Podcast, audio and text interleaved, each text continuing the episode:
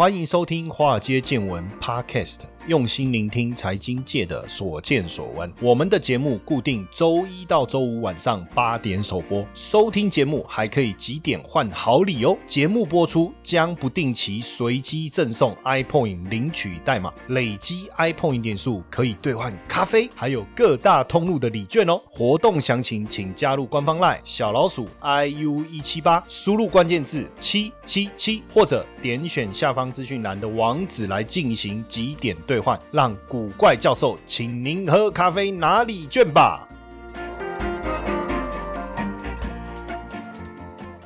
好，大家好，欢迎收听《华尔街见闻》Podcast，我是古怪教授谢承彦。上个礼拜我们有聊到台积电跟联发科嘛，哈，那现在呢，我们的台湾的股市啊，也出现了 F 四。这 F 四，当然大家在讲的不是流星花园的那个 F 四哦，这里讲的 F 四就是台积电，然后联发科。红海跟台达电，那上个礼拜呢，我们聊了台积电跟联发科啊，所以这个礼拜第一天呢，那这个周末天气也非常的好，很舒服，所以我觉得既然舒服，我们就继续舒服下去。我们就来聊一聊这一个红海哈，嗯，因为我我知道有很多我们的可能我们的听众或我们的同学们，很多人都持有红海，因为红海的散户的投资人是非常非常多的。那过去呢，呃，很早以前我在社大教课的时候啊，更感受到很多人长期持有红海的那种痛苦啊！为什么？因为自从在二零零九年红海大跌最低点跌到五十二点六六以后啊，就再也没有回复到两百块以上了哦。因为在金融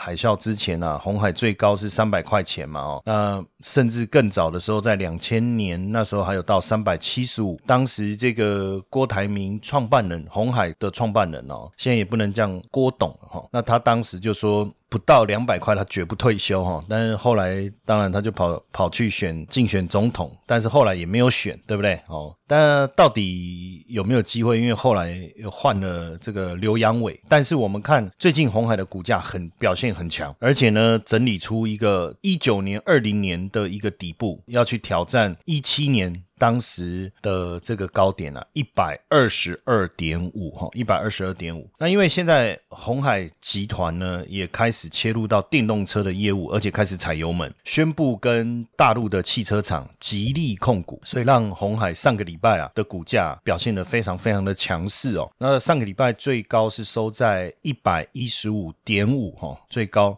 一百一十五点五，那也创下了二零一七年九月十三号以来的一个新高，市值呢一度冲破一点六兆哦，成交量也爆冲哦，冲上了三十一点五万张，也是历史天量哦。那现在这个洪家军开始表态了哈，那红海现在陆续跟各车厂来合作，那就是跟这个吉利控股要。成立这个合资公司啊，各持股百分之五十啊。之前其实已经先后跟菲亚特、裕隆还有拜腾签约了哈。那现在他集团旗下的机壳厂红准也开发了铝合金的这个压铸技术啊，要打进了这个 B N W 供应链。所以红海集团呢，现在积极跨出电动车领域啊，长期锁锁定的目标是谁？没错，就是 Apple Car。所以现在外资呢都看好红海在这一块的布局。虽然到目前为止，很多人都说啊，几个硬啊，几个。根本的虾米拢阿无看到，对不对？为什么股价就大涨？但是外资确实给予这个买进跟加码的平等哦，甚至目标价从一百零五块调高到一百三十块钱。那美系的外资呢，也看好红海现在在电动车领域的发展跟新的伙伴结盟，所以也给予加码的平等哦，也是重申买进哦。那目标价差不多都在一百三，但是很有趣哦，就就是这个交易量大涨，现在大家还是希望买。如果要讲买股票，大家还是觉得买台积电，对不对？讲红海，大家说哎呀，这种红海这买航运股多好，对不对？便宜又会涨，那你套在一百块，很多人套一百啊，现在涨上来刚好获利了结啊啊！这股性太温了啦！啊，有金波大要选红海，那老年人然后五金波大压红海，那少年郎无金五大就选望海哈。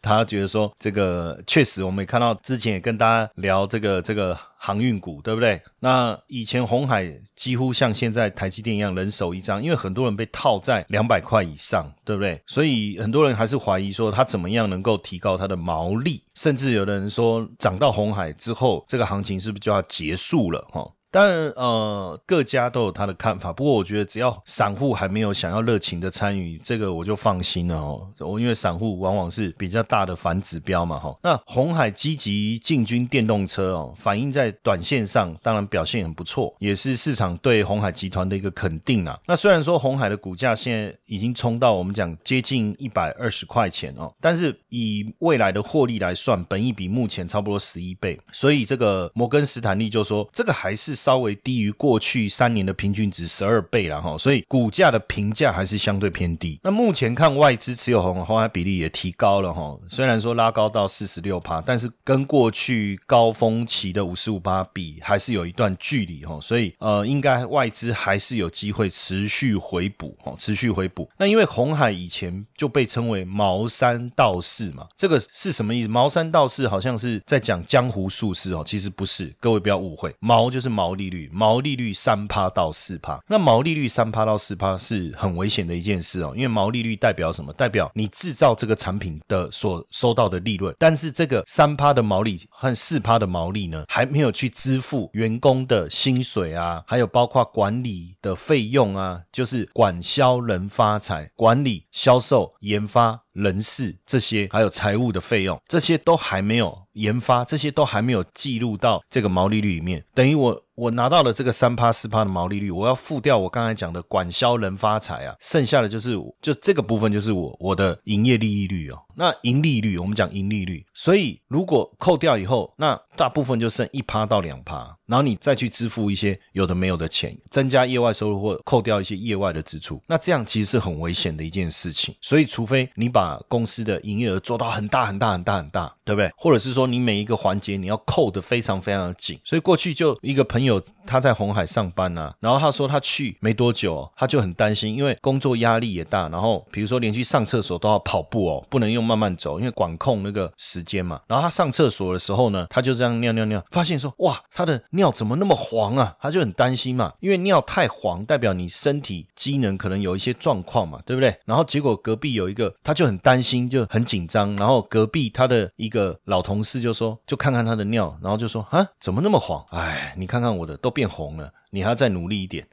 好，什么意思？就是要加油，是不是？当然这是开玩笑的，这但是至少就是说，如果毛利率能够从百分之三、百分之四拉到五到六，甚至到七，那就很不得了了。因为这样子在同样营收的情况下，整个 EPS 就有效的一个提高哈。所以摩根斯坦利也认为说，诶，它的每股存益啊，有机会提升到九块甚至十块钱。所以在这里，我们今天的互动互动题啊，就是呃，我们的这个 iPhone 点数翻倍送的互动题。题哈，要问大家的是什么哈？就是说红海多少钱你会买？一百块以下你才会买，一百到一百二十块可以买，一百二到一百五你才会买，因为股价涨上了你才买嘛，对不对？太弱不买，一百五以上再来追啦，因为那时候都还来得及，还是打死都不买。你你会选哪一个哈？那这个呃，请到我们的华尔街见闻脸书粉丝页找到今天的这一篇贴文，然后留下你的答案。那我们点数会额外再赠送给你。那记得这个活动我们都到礼拜天就结束了哈，超过那个时间再留言的，就是留好玩的，我们就没有有办法再额外提供 iPhone 点数给你，好不好？那这个互动也是希望都让大家一起来参与一下哈。那确实今年新年开工啊，这个红。海的董事长啊，刘阳伟啊，也找了创办人郭台铭一起宣誓，要打造这个未来的竞争力，就是红海研究院，等于是未来红海集团的大脑。那这个呢，是二零年深讯深陷立讯。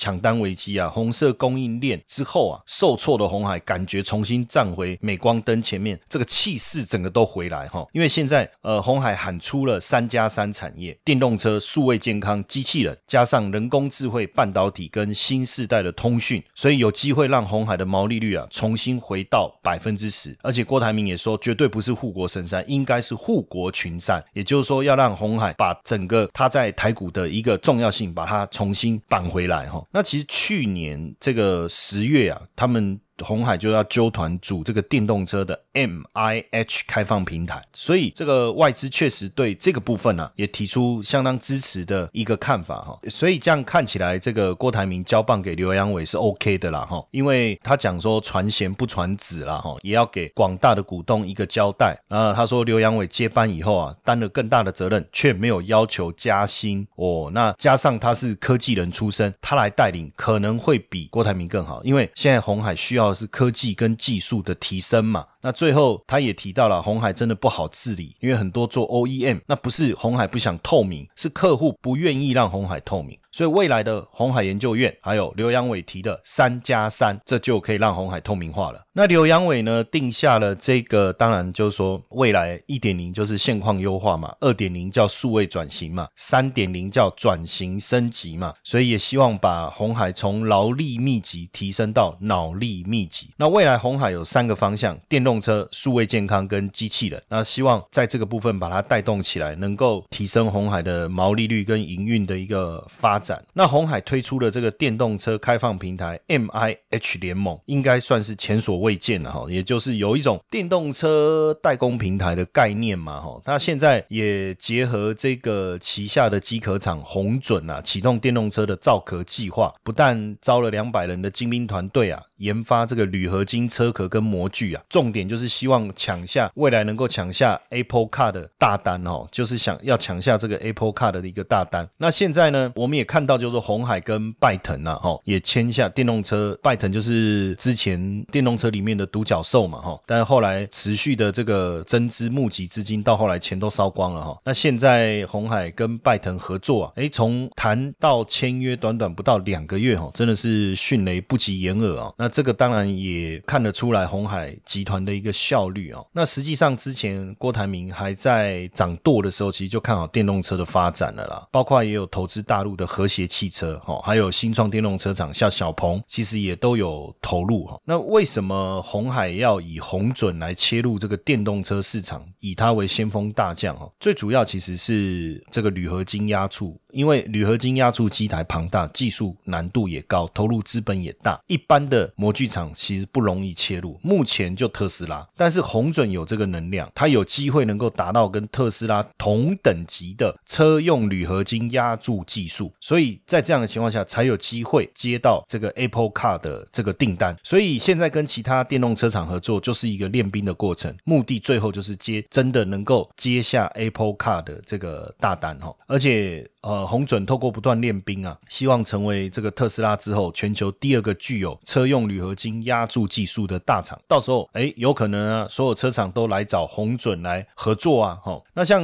勤业众信啊，他也整理一个报告说，像二零一九年的时候啊，全世界销售的电动车是两百万辆，占所有汽车销售量总数的二点五。但预估啊，接下来十年的复合成长率啊，可能是接近三十帕。电动汽车的销售量，二零二零年是两百五十万辆。到二零二五年的时候可以达到一千一百二十万辆，二零三零年的时候可以达到三千一百一十万辆。那到时候如果红准是全球少数有能力供应铝合金压铸技术的业者，哇，那订单是很可可以期待。所以当时刘阳伟也有讲啊，如果切入电动车顺利的话，它的毛利率啊可以从百分之六啊增加百分之五到十一，甚至增加百分之十到十六。OK，那。甚至业绩的部分也能够较现在的这个业绩啊大幅增长百分之五十，那这对于获利的贡献度会很大很大哦，也给大家带来很大的想象空间。那当然，红海呢现在震撼了整个台湾的产业哦。那因为呃电动车代工其实跟手机代工说实在确实也是蛮像的哈。现在他现在也要跟玉龙合作电动车嘛，或许能够激发出台湾的电动车的代工模式，然后再一次引领产业供应链的布局。那也帮股价带来一个上涨的题材了哈。那电动车的爆发还需要大概一年左右。那因为红海的强项是什么？就是压低它的制造的成本嘛。所以如果它的成本能够大幅度压低，它这个优势能够显现出来，整个集团的产业链能够大幅度的发挥效用的话，那从手机接下来到伺服器，接下来到电动车，本一比也有可能从现阶段的十、十一、十二倍拉高到二十到三十倍啊。所以像杨应超啊，这个是。是外资的这个天王啊，那他也讲说，照这样的来看的话，红海的本益比如果未来拉到二十甚至三十倍，如果在每年获利十块钱的情况下，那股价就有机会回到两百块钱了哈。那这个当然我们也非常非常的期待了哈，非常非常的期待。那因为回顾二零二零年呢，这个是红海的电动车元年呐。那根据这个财讯的报道啊，像在二零二零年呢，红海是对外公布了好消息哦，以这个营运电动车开放软一体平台，成立了这个 M I H 哦，M I H 这个联盟啊，已经获得两百零一家国内外厂商的响应啊，而且呢，也宣布了首款这个 E V Kit 这个工具平台哦，今年年初就会开始试出，这几个月就会开始接受这个全球开发者的预定，所以等于就是红海跨出电动车非常重要的一步嘛。那你看去年呢，二月跟玉龙合作，三月签约哦，那八月呢，法说会上也宣布十月的这个成果，到十月中也在红海的科技日里面就讲出这个呃红海的车用软体平台、硬体平台关键零组件投入的这个企图心嘛，还有成绩。那实际上红海在二零零七年就开始研究汽车的制造了，甚至更早，二零零四年其实就有投入这个固态电池材料的开发。这过程当中，我们刚才也有提到，它也跟中国的和谐啦、比亚迪啦、小鹏啊，甚至也跟这个电池的大厂宁德时代都有有一些合作。当然，到最后也不是认赔，就是获利了结哈。可是这一次卷土重来，因为从过去的经验，天时地利人和，加上现在整个产业急于转型，那所有的供应链厂商希望有一个新蓝海，合作的意愿跟进度都比以前来的更好哦。那红海呢，也不止发表这个 EV Kit 哈，那跟玉龙集团合资成立的这个红华先进也开始有所斩获。那对红海来讲啊，他说未来电动车的设计啊有两种，就是把传统的车辆呢移变成移动的电脑。哎，这个我是非常认同。我一直认为未来的电动车其实就是一台大型的移动电脑。那第二个呢，就是很像苹果，你就想电脑。能够移动，而且连接各种移动式的装备，哈，就是等于是一个五 G 手机的移动版。所以，如果是特斯拉算是电动车的苹果的话了，哈，那红海的 M I H 可能就是电动车界的 Google。大家这样大概就可以理解，Google 就是提供一个网络软体的开发平台嘛，很多的 App 啊什么，你就透过 Google 的平台去做研发。所以，红海要提供的是这个，就是说，它不是要去做自己的车，它可能比较像我可以帮你代工，然后贴牌，我我这个平台我可以做壳。我可以帮你做整个电动车的整个套装的一个设计。那当然，现阶段汽车产业啊，有几个痛点哦。财讯之前也特别分析，文章中也谈过，就是说汽车只要一落地就贬值，然后呢，架构复杂，管理难度高，然后每个车厂又都是封闭系统，有自己的供应链跟生态系，所以如果要切入汽车领域啊，确实很不容易。那红海呢推出了这个电动车开放平台，我们可以定义就是用软体来定义汽车，升级就是升值。所以未来只要车子的硬体没有特别的问题，你随着软体的更新，你的车子等于就像换一台新车一样的概念了哈。所以未来电动车大概是要得三电得天下，哪三电？电池、电机跟电控哦。电池、电机跟电控。所以红海从 ICT 产业来切入电动车啊，基本上我觉得第一个它供应链管理非常熟悉，再来红海累积了非常多的工程能力跟工程的能力。哦，能力啊，skill 跟能力啊，就是 human being 这一块，human resource，所以。他只是不懂车，但是他现在如果是做平台，那就很棒，因为他可能就可以掌控电控这个部分了哈。那 M I H 呢，也可以彻底的帮客户做刻字化哈。所以如果你要加速让概念电动车量产的话，或是你会做汽车，但是电力系统不行，精通山西不知道怎么做车，那未来基本上应该都可以透过 M I H 这个平台来推出自己的电动车产品。那这样说起来，红海的这个梦啊，看起来是相当伟大哦。或许也是因为这样，所以最近这个外资蛮支持。是的哈，我们也算是买单了哈，但是我们当然就持续的看这个是不是能够真的成为台湾的另一座护国神山哈。怎么样可以让你的资产配置安心、安全又稳定呢？谢承彦古怪教授联名金周刊举办 ETF 策略分享会，搭配统计套利工作坊，透过八成投资、两成投机，教你轻松简单又有安全感的投资方式。讲座详情加入赖好友小老鼠 iu 一七八，输入关键字 W，或是到我们华尔街见闻脸书粉砖的活动专区，选择您要参加的场次哦。那另外一个就是要来谈一谈这个台达电哦。那台达电当然也被誉为台积电的另一个护国神山哦。呃，摩根斯坦利的报告也谈到全球电动车的发展哈，还有 PC 品牌的出货，也让电动车跟 PC 供应链的评价提高哦。像其最重要的这个电动车的其中一个概念股的指标呢，就是台达电。那这个目前呢，这个因为它的电动车跟五 G 的这个事业呢，算是非常值得期待哦。所以预估今年跟明年的获利啊，哦，所推升出来的合理的本意比啊，可能。股价有机会到三百五十块钱哦，但是上个礼拜是收二九九点五啊，接近三百哦，最高是三二五，所以看起来好像空间也不大，而且它已经其实，在就是这几个月也创了历史新高了哈。那台达电受惠笔电、手机啊，还有基础设施自动化、车用这些领域啊，营收也改写新的纪录哦。那台达电近年来在这个车用啦、资料中心啊、工业自动化还有储能系统方面啊，布局非常的完善，它的。效益也开始发挥效用，毛利率呢也突破三十趴哦。那在很多领域都是这个具备全球地位。简单来讲，如果最早我们讲台达电，当然讲电源供应器哈，但是它现在跨领域到各个区块哈，各个区块。所以广达的董事长林百里也讲啊，他说台积电、台达电就差一个字，那反正一个达一个基，那应该都可以算是台湾的护国神山哈。那电脑里面需要晶片，台积电的，但是电源供应器也不可缺嘛，那就是台达电哈。那台达电。的创办人郑崇华是成大电机系毕业的哈，之前曾经在亚洲航空工作过，也到美商的精密电子工作了几年。那后来就觉得说啊，这些外商就用台湾的便宜的人工跟生产成本哦，也不重环保啊，生意不好就裁员。那时候他才想要创业哦。那一九七一年创立了台达电，一开始就十五个人。那从帮大家解决这个用电的。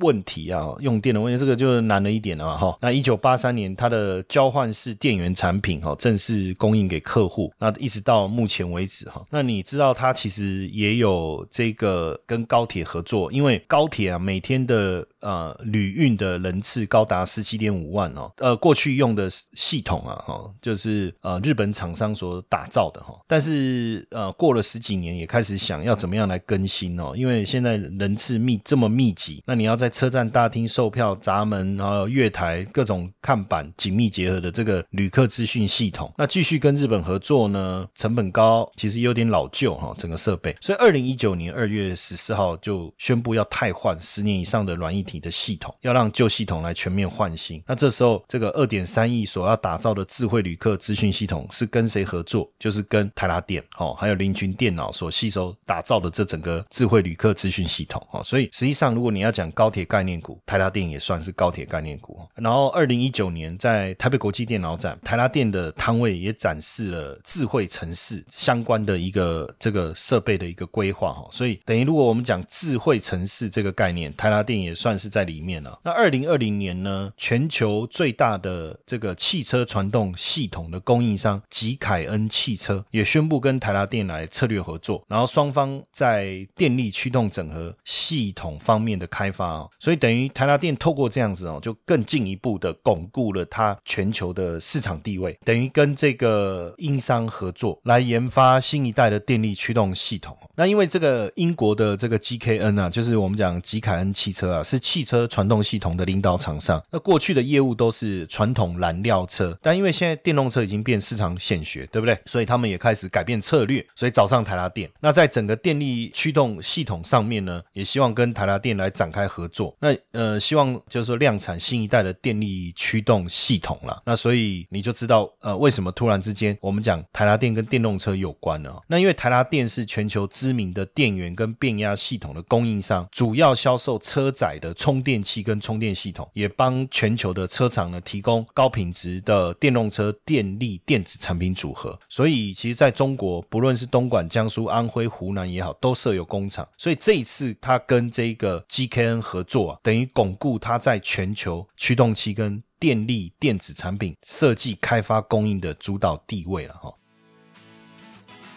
接下来就是我们今天的彩蛋时间，iPhone 代码 G 三一六九，活动详情呢，请到下方的说明栏观看。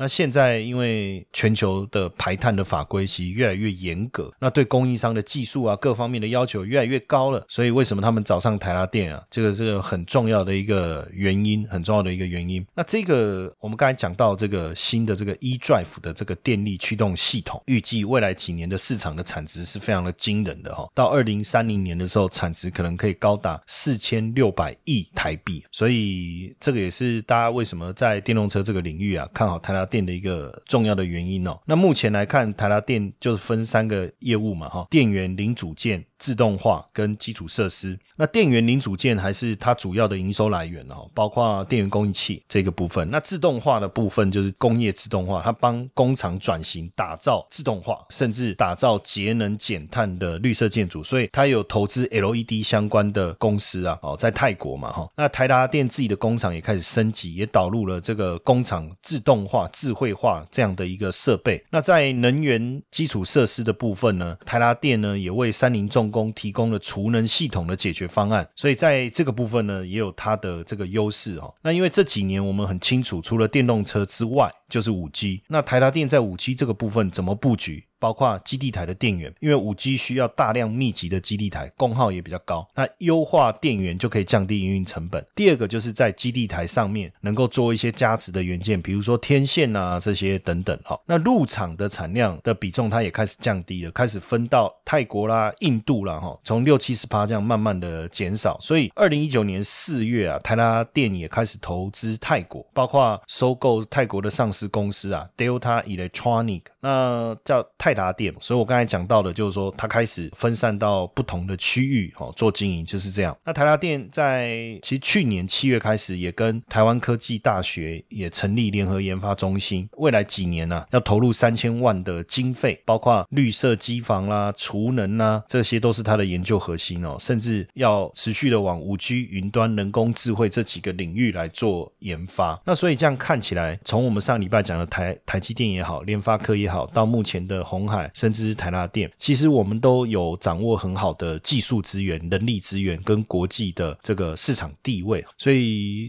能不能在这个 F 四的带领之下，哦，创造很美好的流星花园？当然不要就像流星一样，哦，只是一闪即逝，哦，当然也。诚心的祝福台股的表现能够越来越好。那这边最后再提醒大家一下，我们这个月就从十九号开始的中午十二点半到一点半，我们有直播。然后呢，我们直播的一开始会有一个 bingo 游戏来跟大家互动。那这个 bingo 游戏互动的奖品呢，就会是这个呃，我们现在在 Press Play 上面订阅谢成承彦古怪教授财经研究室所提供的这一个呃轻量的学习一个必修学分的。一个内容哦，希望也对大家在学习这个投资理财上面有一些帮助，所以大家记得准时十二点半哦上来。那直播的一个连接，你可以到华尔街见闻脸书粉丝专业上面查询哦，我们置顶的文章你就可以看到这个讯息，或者是在 YT 上面直接搜寻呃谢陈彦古怪教授哦的 YT 频道哦，记得订阅、按赞、分享享、选取小铃铛，那到时候直播前也会收到通知。那 Bingo 卡要记得提早去领取哦。记得提早去领取。那我们也一直在思考回放这件事。目前应该有机会会把当天直播做一个整理来做回放，但是时间点可能会会要花比较多的时间，因为毕竟我们目前人手是相当相当不够的。所以假设你比较想要及时的观看到内容，还是希望大家能够来参与直播，而且还有一个 bingo 的这个游戏可以来跟大家互动交流。回放的话就没有哦。那回放的部分，我们目前在规划，还在试这个流程。哦，所以也没办法，现在就明确的告诉大家回放的机制会运作的模式是怎么样哦。但至少我觉得直播的部分大家先跟紧一点，好不好？礼拜二、礼拜五中午十二点半到一点半，也邀请特别对深入探讨财经这一块有兴趣的我们的听众朋友、我们的同学们可以一起来参加，好不好？那也谢谢大家今天的收听，谢谢大家。好外好外，华尔街见闻抖内功能已经开启喽！如果呢你也想支持华尔街见闻，欢迎到下方资讯栏点击赞助链接。